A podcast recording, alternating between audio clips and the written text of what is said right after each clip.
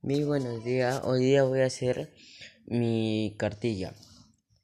En mi presentación yo puse, los alimentos son saludables ya que eso te ayuda a crecer y que tenga un organismo que esté bien y no comer grasa. Y el contenido es que de nosotros debemos comer saludable, en un, en un desayuno debemos comer, por ejemplo, una avena un, este, un quaker de avena con pan con palta. En el almuerzo podemos comer un pescado frito con su ensaladas de, de verduras y su limonada. Y en la cena podemos comer un, no sé, un quaker con un quaker con pan con mantequilla o podemos comer una sopa sopa de pollo así. Muchas gracias, mis, muchas gracias, compañeros.